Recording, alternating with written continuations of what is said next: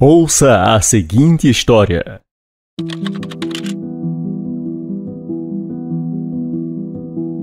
Uma certa mulher que fumava há pelo menos cinco anos pegou um maço de cigarros recém-aberto, o afogou num balde d'água e disse com toda a sua energia: Nunca mais vou fumar.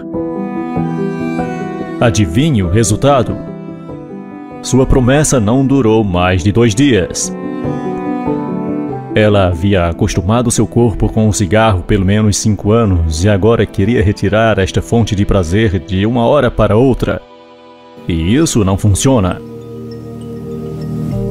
Talvez teria sido bem sucedida caso reduzisse a quantidade de cigarros aos poucos até fumar uma vez a cada dois dias ou pelo menos por semana, e assim por diante até parar por completo. A ideia aqui não é mudar um hábito de uma vez por todas, mas sim dizer ao seu cérebro que você é capaz de assumir um grande compromisso, como nunca mais fumar uma vez que está sendo bem sucedido no cumprimento de pequenas metas. Se você pretende mudar algo em sua vida, tem de levar em conta que sua mente vai encontrar diversos motivos para não o fazer. Por isso, é crucial se antecipar à preguiça elaborando um plano de ação. Trabalhe duro, mantenha-se disciplinado e seja paciente. Seu tempo virá. A disciplina é o domínio da razão. Você faz o que faz porque sabe que precisa. Segundo o autor dessa frase, a disciplina é a capacidade de dominar a si mesmo.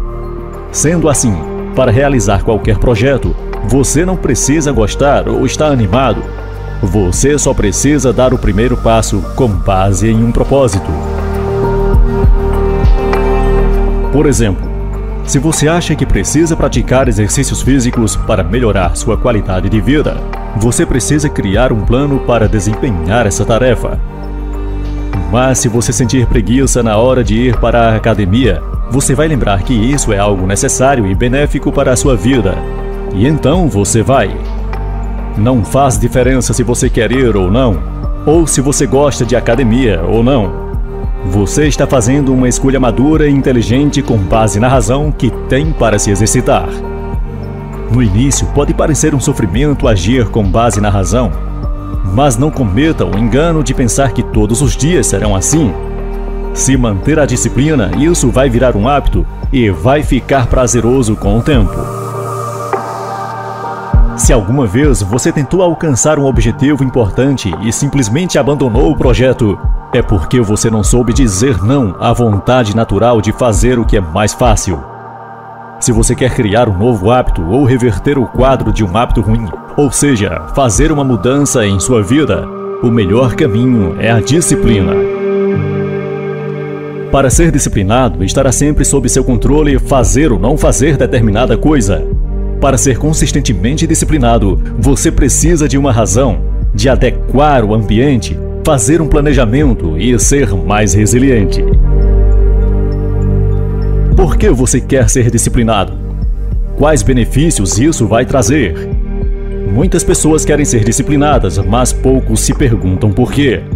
A clareza do propósito fortalece a disciplina. Quanto mais claro você for com seus objetivos, melhor.